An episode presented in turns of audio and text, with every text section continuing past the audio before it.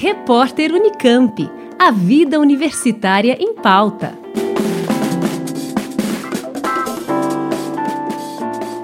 Como forma de abrir as portas da inclusão no mercado de mídia e entretenimento, um grupo de alunos da Escola de Inovadores do Centro Paula Souza desenvolveu o aplicativo Feel the Music.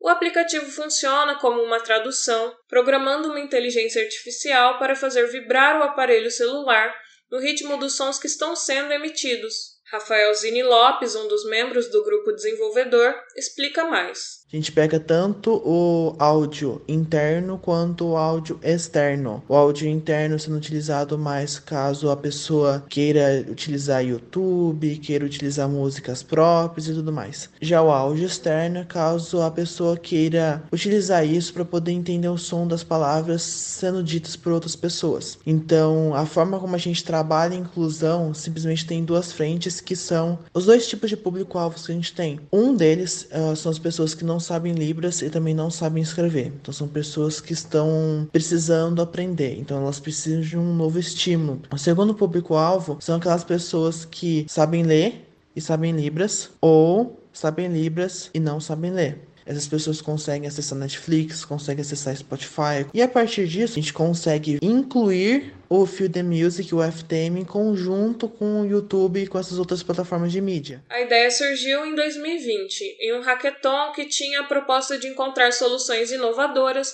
para o mercado da música. Na competição, o Feel the Music ficou em terceiro lugar, o time então escreveu o projeto na edição do primeiro semestre de 2021 da Escola de Inovadores da agência Inova CPS. Esse é um curso de extensão online gratuito do Centro Paula Souza que ensina os participantes a transformarem ideias inovadoras em startups. Além de Rafael, a equipe também conta com mais dois alunos, Ricardo Teruaki Fujikawa e Vitor Dias de Oliveira. Os três são orientados pelo professor Adriano Busoli que é agente de inovação do Centro Paula Souza e logo entendeu a importância do projeto. Desde o início da participação do Feel the Music no, no programa Escola de Inovadores, a gente entendeu né, que para conseguir desenvolver um trabalho é, bem feito, a gente precisava pensar inclusivamente, né, precisava muito é, usar não apenas o conhecimento em linguagens de programação, em prototipagem,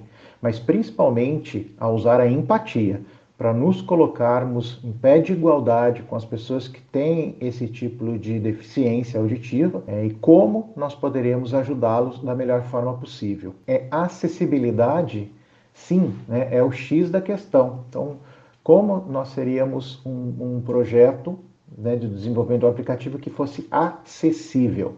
Tá? O que a gente precisava realmente era diminuir ou eliminar barreiras para que a gente pudesse alcançar de uma forma uh, igualitária e justa né, as pessoas e a sociedade de uma forma mais acessível. O aplicativo estará disponível para dispositivos Android, já que nos testes foi o sistema operacional com maior número de usuários dentro do público-alvo. O projeto Feel the Music agora irá participar da vitrine Nova SP, como parte da startup Timbrasom.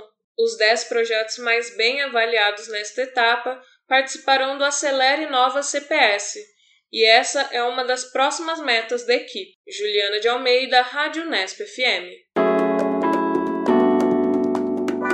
Repórter Unicamp. A vida universitária em pauta.